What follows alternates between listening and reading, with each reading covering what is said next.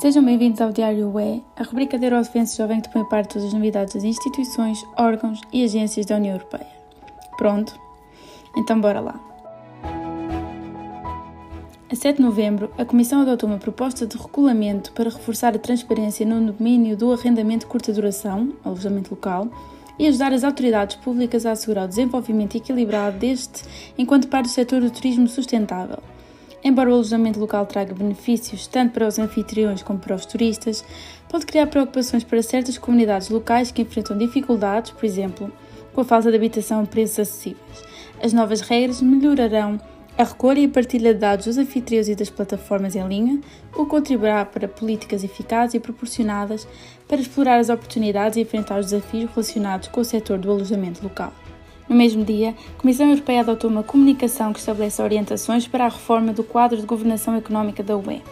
Tendo em conta as principais preocupações suscitadas pelo quadro atual, estas orientações visam reforçar a sustentabilidade da dívida e o crescimento sustentável inclusivo graças a investimentos e a reformas. As orientações pretendem assegurar que o quadro se torne mais simples, mais transparente e mais eficaz, com uma maior proporção nacional e uma melhor execução, permitindo simultaneamente a realização de reformas e de investimentos e reduzindo os elevados rácios da dívida pública de forma realista, gradual e sustentada. Desta forma, o quadro reformado deverá contribuir para a construção de uma economia do futuro ecológica, digital e resiliente, assegurando simultaneamente a sustentabilidade das finanças públicas em todos os Estados-membros. A 10 de novembro, a Comissão e o Alto Representante apresentaram uma comunicação conjunta sobre uma política de ciberdefesa da UE e um plano de ação sobre a mobilidade militar 2.0 para fazer face à deterioração do ambiente de segurança na sequência da agressão da Rússia contra a Ucrânia e para reforçar a capacidade da UE para proteger os seus cidadãos e infraestruturas. Com a sua nova política de ciberdefesa, a UE reforçará a cooperação e os investimentos em ciberdefesa para melhor proteger, detectar, deter e defender-se contra o número crescente de ciberataques. A política da UE em matéria de ciberdefesa visa reforçar as capacidades de ciberdefesa da UE e reforçar a coordenação e cooperação entre as cibercomunidades militares e civis bem como aumentar a gestão eficiente de crises cibernéticas e ajudar a reduzir as nossas dependências estratégicas em tecnologias cibernéticas críticas. No dia 11 de novembro foram divulgadas as previsões económicas do outono 2022. Após um primeiro semestre forte, a economia da UE entrou numa fase mais problemática. Os choques desencadeados pela guerra da agressão da Rússia contra a Ucrânia estão a abalar a procura mundial e a reforçar as pressões inflacionistas a nível mundial. A União Europeia é uma das economias avançadas mais expostas a este contexto devido à proximidade geográfica em relação ao palo de guerra e à forte dependência das importações de gás da Rússia.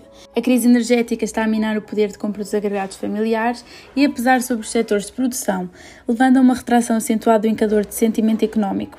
Assim, embora se preveja que o crescimento em 2022 ultrapasse as previsões anteriores, as perspectivas para 2023 vão no sentido de um crescimento significativamente menor e de uma inflação mais elevada em comparação com as previsões intercalares do verão da Comissão Europeia. De 2 a 4 de novembro, uma delegação do Comitê de Direitos da Mulher e Igualdade de Gênero realizou reuniões sobre direitos das mulheres, saúde e direitos sexuais e reprodutivos. O objetivo era discutir com representantes da sociedade civil e organizações de direitos das mulheres a situação das mulheres e pessoas LGBTQI+, na Polónia.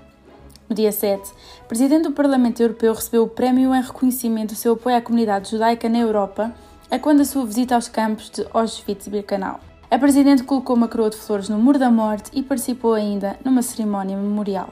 No dia 10 de novembro, foram aprovadas pelos eurodeputados regras que exigem que os países da UE cumpram medidas de supervisão e fiscalização mais rigorosas e que harmonizem as suas sanções no que diz respeito a obrigações mais rígidas, segurança cibernética para gestão de riscos, obrigações de comunicação e compartilhamento de informações. Os requisitos abrangem resposta a incidentes, segurança da cadeia de suprimentos, criptografia e divulgação de vulnerabilidades. Durante as negociações, os eurodeputados insistiram na necessidade de haver regras claras e precisas para as empresas e pressionaram pela inclusão do maior número possível de organismos governamentais e públicos no âmbito da diretiva.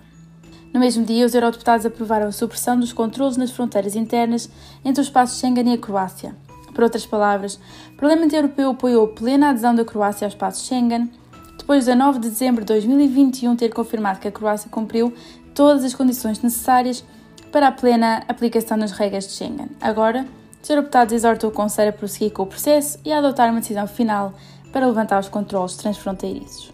No dia seguinte, o Subcomitê de Direitos Humanos do Parlamento Europeu decidiu avaliar as condições dos trabalhadores estrangeiros no Catar. A decisão da FIFA de conceder ao Qatar o direito de sediar o Mundial 2022 tem gerado grande polémica entre organizações de direitos humanos e fãs de futebol. Dados cruzados por várias organizações de direitos humanos com missões diplomáticas em Doha indicam que milhares de trabalhadores estrangeiros morreram em resultado de atividades relacionadas à construção em preparação desta competição. Mais de 90% da força de trabalho no Qatar são migrantes, dos quais um milhão trabalham na construção. Assim, embora o país tenha introduzido várias medidas de reforma nos últimos anos, introduzindo, por exemplo, o salário mínimo, os trabalhadores migrantes no Qatar ainda enfrentam condições dificílimas. No dia 8 de novembro, o Conselho e o Parlamento chegaram a um acordo político provisório sobre metas mais rigorosas de redução das emissões para os Estados-membros no âmbito do chamado Regulamento de Partilha de Esforços. Na pendência de uma adoção formal, o acordo provisório aprova uma meta a nível da UE de redução até 2030 das emissões de gás com efeito estufa em 40% em relação aos níveis de 2005 para os setores não abrangidos pelo Sistema de Comércio de Licenças de Emissão da União Europeia, nomeadamente o transporte rodoviário marítimo nacional, os edifícios, a agricultura, os resíduos e as pequenas indústrias. No dia 10, a Presidência do Conselho da UE e o Parlamento chegaram a um acordo provisório sobre uma decisão relativa à não aceitação dos documentos de viagem russos emitidos na Ucrânia e na Geórgia. Esta decisão constitui uma resposta à agressão militar não provocada, injustificada da Rússia contra a Ucrânia e à prática da Rússia de emitir passaportes internacionais russos aos residentes das regiões ocupadas. Por fim, no dia 9 de novembro, a Agência Europeia da Defesa divulgou um projeto que ajuda a melhorar a comunicação com robôs submarinos. Estes veículos submarinos autónomos têm o potencial de assumir missões longas e trabalhosas em áreas bastante perigosas para as tripulações de navios da Marinha e das Forças Especiais. Como tal, a sua integração na rede de navios superfície, submarinos, sensores e boias é crucial. Esperemos que tenhas gostado de mais um Diário da UE e contamos contigo para o próximo. Até lá!